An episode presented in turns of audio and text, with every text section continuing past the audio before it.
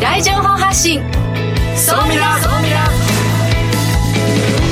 リスナーの皆さんこんにちは。大野康則です。榎木のり子です。この時間は総ミラ相対的未来情報発信番組をお送りしてまいります。ニュースや情報をもとに仮説を立て予測することが可能な相対的未来につながるヒント総ミラをいち早くリスナーの皆さんにお届けしていく情報番組です。パーソナリティは大野康則さんです。よろしくお願いいたします。よろしくお願いします。えそして日本能率協会総合研究所マーケティングデータバンクエグゼクティブフェロー菊池健二さんです。はい、えー、こんにちは菊池健二です。今日はですね今年を振り返る。ということでですねいくつかのネタを提供しようと思ってます。ねあと何日で終わりですか？あっという間です。ねあっという間ですね、はいはい。振り返っていきましょう。さあそして本日未来コンパスは大野津愛です。2023年大予測ということで、はい。大野さんが今年を振り返り来年を予測していくということですね、はい、で44組のゲストの人に来ていただきまして、はい。いまあ、いろいろな話をしてきたんですけれども、ランキングのデータ、ね、菊池さんが出してきたデータをもとにですね来年どうなっていくのか、はい。大予測していきたいなと思っております。さあこの番組は YouTube でもご覧いただけます。YouTube はラジオ日経の番組サイトからぜひチェックしてください。それでは番組スタートです。この番組は日本能率協会総合研究所あつらえの提供でお送りします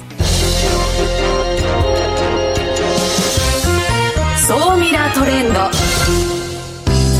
総ミラートレンド。このコーナーはビジネスの最新ニュースを大野さんがピックアップそして解説していくコーナーです。よろしくお願いします。よろしくお願いします、えー今日はですねクラウドファンディングです、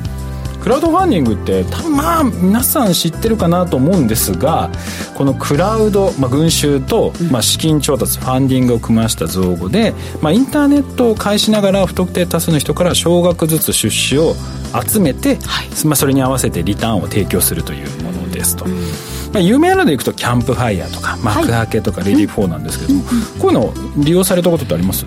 何度かあります。例えばあの新しいカレーの商品を作るので支援してくださいっていうものとか、ありますね。あのコロナ禍で、まあ、銀座のお店をオープンしたんだけどお客さんが来ないのでぜひチケットあのランチチケット買ってくださいっていうものもありましたし、あとアーティストなんか熱海のアート支援をあのイベントをやるんだけどあの作品を買ってくださいリターンまああのイベントを支援するとリターンであのアーティストの作品が来るみたいなものもやったことがありますね。ます菊池さんは？あ私はあれですね J リーグの支援とか。はい、うん。はい、あと意外とあの文具のガジェットが好きなんで。あの新新製品をあのあれじゃないですか。あの幕開けさんとかを通じて今だったら安くねそうそうありますよね。先にね。20%オフとか40%オフとかねそういうものでいいくつかの商品を買ったことがありますね。ね、もう我々3人ですらまあこうやってクラウドファンディングまあ利用して、まあ、私も結構利用するんですけれども、市場規模でいきますと今2021年度でいきますと1642億円のまあ規模にまでまあ成長してきていると。え今大野さんその画面で、えー市場規模の推移を2017年度から出してくれてますけど実はもっと盛り上がってると思っていました。そうこれねもう一個ちょっと不思議なのがあってはい。毎年上がっちゃ下がって上がっちゃ下がってっていうのはなんか繰り返してる気がしてこれなんでなんだろうなと思って。そっか1600億円規模か。これ菊池さんから見るとプロのそのデータアナリストから見るとどうどう見える？デコボコデコそうですね。普通に考えるとこのマーケットで右肩上がりのイメージがありますけ非常に強いと思うんですけどもどうなんですかね。まあもろにやっぱり人々の消費心理みたいなものが影響するのであれば、うんうん。あなんとなくこの流れで来てるのはうなずけるなっていうとえどういうころはことですか？ありますよね、はい。そうですね。あのやっぱり財布の紐が緩む時あの、まあ、例えばコロナがあったりとか、はい。その後で少し反動があったりとか、えーですね、あるいは何かを助けなくちゃいけないとか、はい。何かを支援したい気持ちになるとか、ええ。その世相がそのまま市場で反映されてる感じがするので。あでもそうですね。2019年度より2020年度とか、まあ、ちょっともしかしたらコロナ影響してるとかっていうふうに思いますね。そうですね、うん。確かにそうですよね。でコロナでこう困ってる人とうん。かちょっと助けようっていうはいはい。形で2020年こううん。上がって、上がって。でそれからちょっとうん。落ち着いてきて、少し財布の紐が、引き締めて。で2022年度は、うん。まあ、もう少しちょっと増えて1900億近くいくんじゃないかというふうに言われていますと。で大体大手がですね、まあ、3強で揃ってるというような形で、はい、 CAMPFIRE、Makuake READYFOR という、まあ、この3社が、まあ、中心となってるんですけれども、やっぱり圧倒的に強いのがですねキャンプファイヤーというクラウドファンディングで、まあ、累計の支援額が640億というような形で Makuake と READYFOR に比べると、まあ、かなり大差をつけているというような感じですと。ただあの結構各自それぞれ特徴がありまして、まあ、キャンプファイヤーはまあどちらかというと結構オールマイティーなんですけれども Makuake とかは飲食だとか、はい、それこそガジェットとか先ほど言った新しい新商品とか、はいはい、で READYFOR はどちらかというと社会貢献系が多いというような形で、まあ、各社特徴を出しながら今や進めてると。なんですけど、まあ、キャンプファイヤーがやっぱりいち早くそのマーケティング的なところとかでも、まあ、かなりテレビ露出をこう拡大していくとか人気のタレントを起用するとかでですね、まあ、ちょっと他の会社と比べると一歩先に出てるのかなという感じですね。でクラウドファンディングもいろいろ種類がありまして購入型ですとか寄付型、融資型っていうのがいろいろあるんですけど全部大体6パターンぐらいあってですね、まあ、ほとんど多いのが購入型、うん、要はなんか、えーと、こう支援すると何かこうもらえるとか、うんうん、まあ、そういった形のものが多いのかなと。あと最近ちょっと出始めてるのが株式投資型っていうような形で、ええ。ー、こう資金を入れて、えー、株を、まあ、もらうというような形のものとか。まあ、こういったものが出てきたりしてますねであとは寄付型と言われているもので、はい、まあえー、起案されたプロジェクトに対して支援者が、まあ、お金を寄付して、うん、まあ、そのリターンとして例えば何か、えー、手紙をもらうとか、うんうん、まあも中にはね物をもらうとか、はい、まあ、そういったものもあるというような形ですね。であとはやっぱりこの中でこう今最近盛り上がりつつあるのはその、えー、ファンド型と言われているようなもので、えー、こう資金調達をする形にはなるんですけれども、まあ、個人の人がここに対してお金を入れて、うん、その分まああのリリターンをお金でもらったりだとか、はい、物だけではなくお金でもらうような仕組みですとかあとふるさと納税型みたいな形で、えー、地域産品というか、うん、ふるさと納税で寄付を募ってそれでまあ、えー、も地域産品もらうというものも今出始めてるというような形ですね、うん、これから盛り上がっていくんでしょうかねそうですね、うん、盛り上がっていくのかなとは思いつつも、うん、なんかさっきのまあデータとかを見てみると要は何ですか感度が高い人は今使ってるけれどもまだ一般の人は使ってないんじゃないかなっていう気はするので、そういう一般の人がまあ欲しい商品とか気になる商品っていうのが今後そのクラウドファンディングで出てくるかどうかっていうところがこう一気にこう伸びてくるのかっていうところにかかってくるのかなとがしております。この支援型クラウドファンディングってやっぱりその共感するこうさせる？ストーリーがあるかどうかってすごく大事ですよね。そこにこうあおねあなんかこうちょっとね応援したいなっていうことをこうきちんと訴えるコミュニケーション力もこのサービスの利用者が必要になってくるななんて思いますね。確かにそうですね、うん、いやでもこういったものを通してね社会貢献だしとか社会課題解決にこうつながっていくっていうのが、はい、まあ、あのどんどん今までねそういうものをお金もらうってなかなか大変だったと思うんですけど、えー、一般の人だとかね、現地で頑張ってる NPO さんとかが、まあ、資金を得られるような仕組みができたのでどんどん成長してほしいなと思ってます、はい、ここまでは総ミラトレンドでした。一旦 CM です。相対的未来情報発信。総ミラ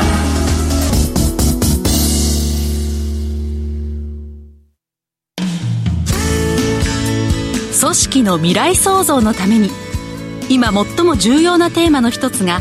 事業開発です。その事業開発を支援すべくスペックホルダーと日本能率協会総合研究所あつらいの3社が新サービスをスタートしました。まずは総ミラウェブサイトから「モンジュ MONJU プロジェクト」のバナーをクリック。専用サイトからご相談ください。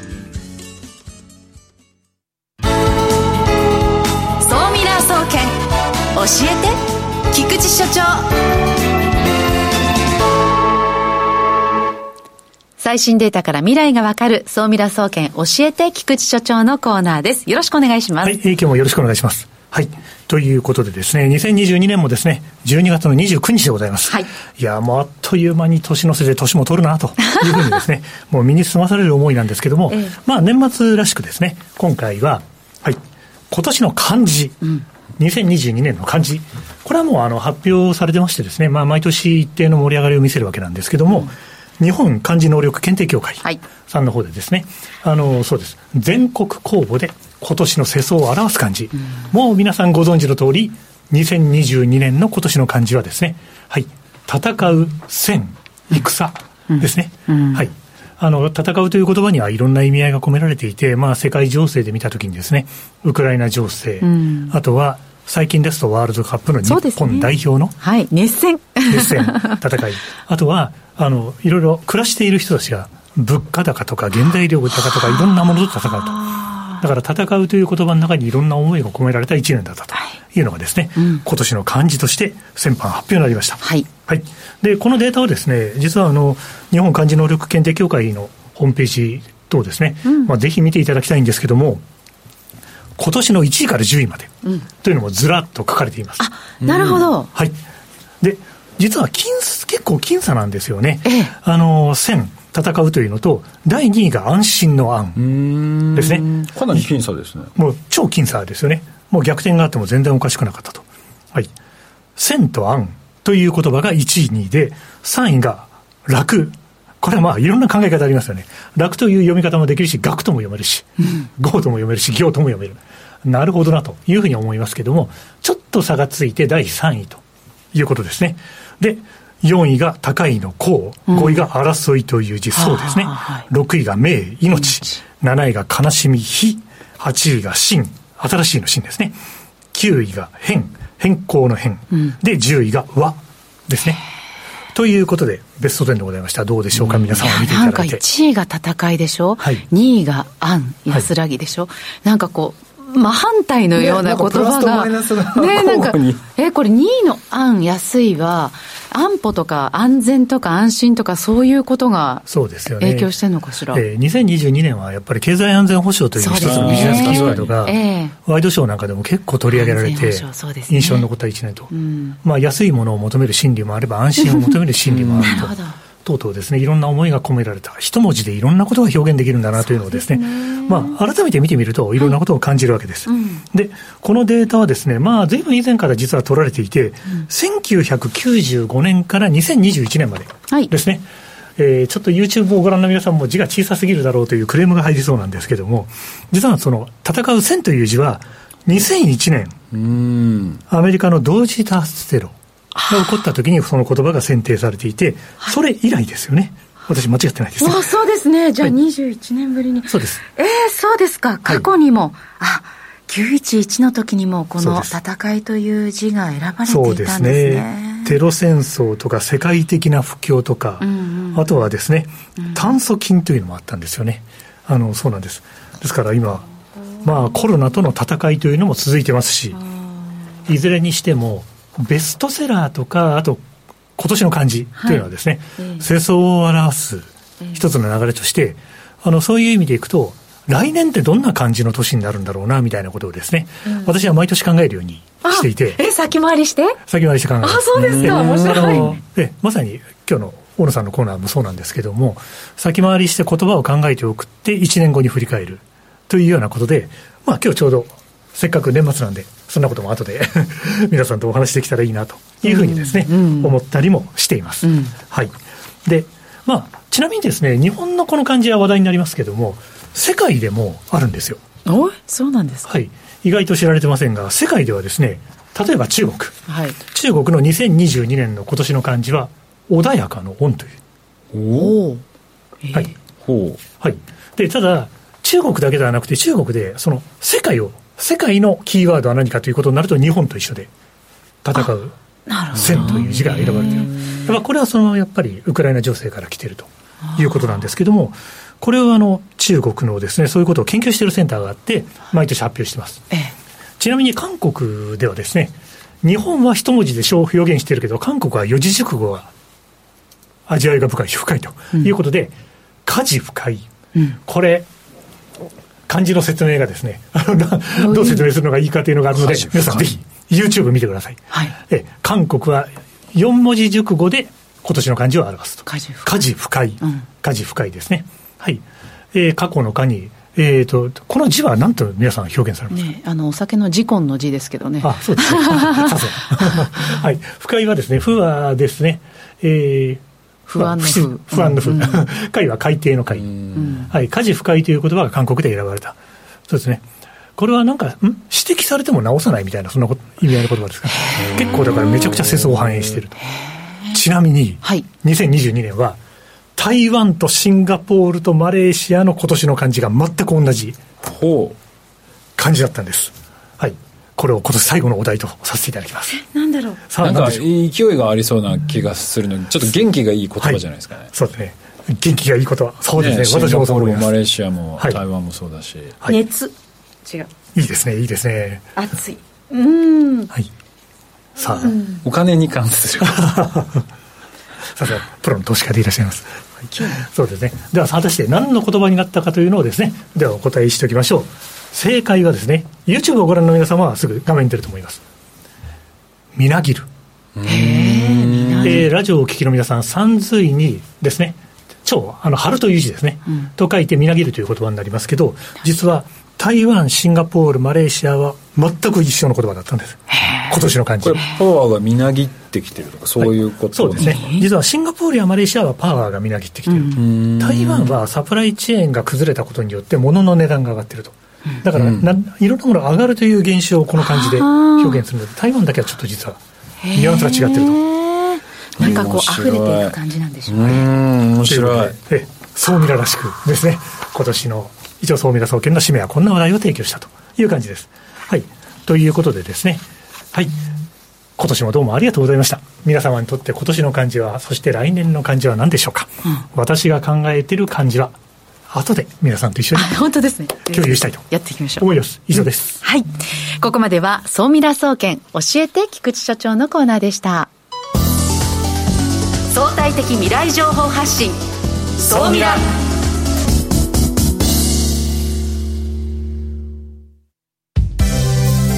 ここで JMA システムズグループのあつらいからのお知らせです。ウェルネス経営にもっとワクワクを企業のウェルネス経営を強力にサポートするウェルネスエール。ウェルネスエールは従業員の健康管理をアプリで行う法人向けサービスです。健康管理をチームで楽しみ意欲的に参加する。だから続く。新しいウェルネス経営の形をウェルネスエールが提供します。詳しくは「ウェルネスエール」で検索。未来コンパス大野津愛さあ未来コンパスいつもですとこのコーナーはゲストをお迎えするコーナーなんですが、本日は2022年最後の放送ということで、大野津愛をお届けしてまいります。テーマは2023年大予測です。はい。もうね、来年どうなっていくのかっていうのをちょっと皆さんでお話ししていきたいなと思ってるんですが、はい。まず、ちょっと今年をね、うんちょっと振り返ってみたいなと思います。で、全部で44組のね、はい、方にゲストで来ていただきまして、まあ本当に様々な方に来ていただいたんですけれども、私がですね、すごいやっぱり印象に残ってるのが、やっぱり AI の部分で、ええ、最近もね、えっ、ー、と、先週か、うん、えー、北大の、はい、河村教授に来ていただいて、まあお話をお聞きしたんですけれども、一番最初の方にまず出てきたのが AHS っていうあの歌？はい。歌ボーカロイドボーカロイドですね。ボーカロイドのの AI と一緒に組み合わせたようなサービスをやってるところで、人間に近いようなその声を出す、会社さんがいらっしゃって、この時はまだうんその受け答えができるようなその AI ですとか絵を描く AI っていうのはまだまだ未成熟だった頃なんですよね。うんうんで、大体真ん中中盤ぐらいになってきて、リンナっていうあの女子高生 AI みたいな形で、はい、LINE 上でこうコミュニケーション取れるみたいなのがこう出始めてきて。うん、無駄な会話がね、こうできるってことですよね。いや、その中でも自然になんか 人と会話をしてるかのような、まあ、錯覚に陥るような AI が出てきて、えー、日常会話ができる。で、この年末にかけて一気に来たのが、うん、その絵を描いたり音楽奏でたりだとか映画を作ったりだとか。小説書いたりとか、まあ、そういうのがこう出始めたっていうような形でなんかこのこれからの23年を占っていく意味でもう AI っていうのがすごく印象的でしたね。うん。うん。うんね、逆に言うとこう菊池さんから見るとまあこの44組のゲストの方来ていただいてどのあたりがこう印象的でした？いやなんて言うんでしょうねふわっとした回答になりますけど皆さんあのいろいろ思い出しても本当にそれぞれが印象的で、うん、なんですけどもやっぱりなんて言うんでしょうね世の中と一緒に協調していくみたいな観点でいったときにダイキン工業のはい。三谷さんが出られた会議があって、うん、アフリカでのエアコンのサブスクの話とか、うん、なるほどなと思って伺っていたらこの間、日本サービス大賞というのが発表になって、はい、そこでタンザニアのエアコンのサブスクの事業が優秀賞を取られていると。えー、やっぱりそういった形ですごくご評価をされておられるというのもありましたし、えー、はい、そうですね。あとはやっぱり結構強烈強烈に脳裏に焼き付いているのが、はい、夕暮れなの出雲さん。うん そうですね。もう、ネクタイもそうでしたけども。そうですね。私もジャケット緑です。今日私も緑。そうですよね。お話を伺っていてもな、やっぱりそ、あの、いろいろ、協調とか共にというか、そういう考え方が、これから世の中でとっても重要になっていく中で非常に印象的だったというのがあります。あとも、やっぱ各ゲストの方それぞれですね、頭に残るいろんなフレーズが、走馬灯のように読み起こされる、そんな感じです。ですね。榎戸さんはなんかどういったのがイメージに残ってね。こうあのさんのこう取り上げる材料の中にもやっぱりその、まあ、電気とかエネルギーと食に関する話題がやっぱり多かったかなと思うと、うん、あのエネルギーでいうとパワー X の伊藤さん社長が来て,、来てくださいましたし、まあ、食だとその農林水産省とかあとあの餌っていうところで、それをね、そうですね、フィードワンをさんに来てもらったっていうところで、こうね、食も人間私たちが生きる上でまた何かを食べるっていう上ではこうエネルギーになるもの、やっぱりエネルギーあの取り合い合戦に今後なっていくんだなっていうのはなんかね2022年なんか大丈夫だろう。どこかで何か、あの何かが生まれるだろうと思ってでもそうでもないんだっていうこう危機感を抱いた1年でもありましたそういう意味でいくと、うん、多分ゲストのお呼びしてる人の後半ぐらいから結構その、うん、そういう意味では SDGs じゃないんですけど、はい、どうやったら今の環境を維持していくのか循環型社会を作っていくにはどうしたらいいのかっていうのを中心にゲストでお呼びしてるかもしれないですね、うん、結構その問題が顕著に出始めてエネルギーの問題ですとか、はい、食の問題もその飼料価格が高騰してきて、えーね、このままでいくともう国内の食に大きな影響を与えちゃうとか、はい。うん、そういうのがこの後半にかけて。いやだから本当にいやロシアのウクライナ侵攻によってなんかその食とかエネルギーっていうものが、うん、あこんなにも混乱してしまうんだ。どこかのサプライチェーンが止まると、ああの価格も高騰するしあ影響を受けるんだなっていうことを改めて、はい、感じた1年でしたね。ね、そういう意味ではグローバル社会ですから何かが影響を受けるとね、ええ、ずるずるずるっと一緒になって影響を受けちゃうんでそういう意味ではやっぱりそういうことも意識して、ちょっとどうやったら永続的にできるのか、どうやったら自分たちの事業を守っていくのかって考えると、やっぱり SDGs っていうのを深く考えていかないと、来年度は結構厳しくなってくるんじゃないかなっていう気はします、ね、そうですよね。やっぱりこの番組でも何度か申し上げてきたのが、うん、まさに今お話のあったもう足りなくなるものが何かっていうことを考えると多分あのビジネスの要諦ってそこだと思うんですけども食とエネルギー。これも大野さんずっと前この番組の初めの頃から取り上げておられた話題ではい。やっぱりそこにまつわるいろんなニュースであったりデータであったりゲストの方のお話であったりというものがやっぱりいろいろ展開された1年だったなっていうのを思いますね。うんちなみに今、世界の動きで見ると、ディスラプター50も含めて、いろいろなランキング、菊池さんの方でご紹介いただきましたが、この辺をこう今までずっとご覧になってる菊池さんからすると、今年は世界情勢、どんな感じに映ってますか？あそうですね、やはり大きな流れでいくと、まあ、今、大野さんがおっしゃったディスラプター50というのは、もう10年間続けた発表になっているランキングデータで、毎年5月に出る、私、あのこれが出るの、世の中にあるデータで一番楽しみにしてるのはこれなんですよね。うん。えー、はい、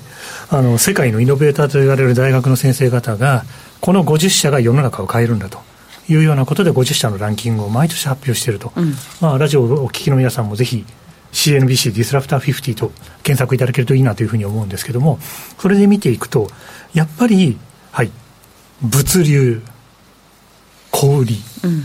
ですね、うん、物流と小売とヘルスケア、うん、そのあたりの領域がデジタルの力を使って、大きく違う業界から飛び込んできて世の中を変えてしまう人たちがやっぱり予想通り浮上してきていて、そういう人たちが世界でビジネスを大きく変えながら、その流れがあと少しで日本にやってきて、日本にもいろんな影響を及ぼす。そのやっぱり3つの業界で、あのいろんな地殻変動が起こり始めているのが大きな象徴的な内容だなっていうふうに私は思います。流。確かに物流の部分は世界でかなり成長しましたよね。投資の部分もそうですし、ビジネスとしての成長もそうですし。そうですね。やっぱりディスラプター50の中でも、やっぱり物流関係の会社さんが、あの、たくさん出てきてるっていうのが、やっぱり一つ象徴的な。フレックスポートさんなんか まさにその、典型的な例ですね。そうで日本が2023年、まあ、世界とかも加味すると菊池さんの中ではどう2023年は動いていくと思われますか？はい。あの世の論客や未来予測をよく当ててる人が2023年は結構厳しい年になるんじゃないか、うん、というようなあの割と厳しい見通しを出してます。ああのまあ、アメリカの経済が後退してしまうんじゃないかとか、まあ、いろんな論調があるわけなんですけれども、まあ、そんな中であのビジネスチャンスがないということでは決してないのでですね、うん、あのいろいろ逆に言うとあの少しマインドが冷え込む中でチャレンジした人が勝つ。そんな時代になっていくと思うのでそのあたりをまた意識しながら、2023年もですねこの総ミラの中でいろんな話題を提供していきたいなと私自身は思っています。で私はね2023年はやっぱり循環型ではないんですけど国内で今まで海外に頼ってた部分をどう国内にこう戻していくか、はい、ぱりここが結構重要な要素になってくるのかな。やっぱりメインの技術メインのものというものはやっぱり国内でその獲得していかないとこれからやっぱり生産がどうしても不安定になってしまうので、うんうん、やっぱりそこに関してやっぱりビジネスっていうのがどんどん大きく動いていくんじゃないかなと思います。はい。えー、ここまでは未来コンパス大野財のコーナーでした。はい、えー、次回のゲストはですねえー、2000放送か。2023年1月5日、はい、木曜日と。そうです、ね、いうことで AI かける教育です。AI かける教育がテーマですか、はい、AI ね、使って教育現場でどうこう活用していくのか、うん、今までどっちかというとビジネス中心だったんですけど、ね、えー、AI と教育ってなかなか新しいね、楽しいですね、あの面白いお話がお聞きできるかなと思います。で今日この後ソーミラアフタートークでは、うん、今年のそれぞれの我々の漢字、はい、個人的な漢字個人的な漢字がどうだったのかと 来年どういうふうな、えー、世界にしていきたいのか 2023年はどうしていきたいのか個人としてね、はい、そこを発表したいなと思っております、えー、今年も、はい、榎田さん菊池さん本当にありがとうございました。本当にありがとうございました。この番組は日本能率協会総合研究所あつらいの提供でお送りしました。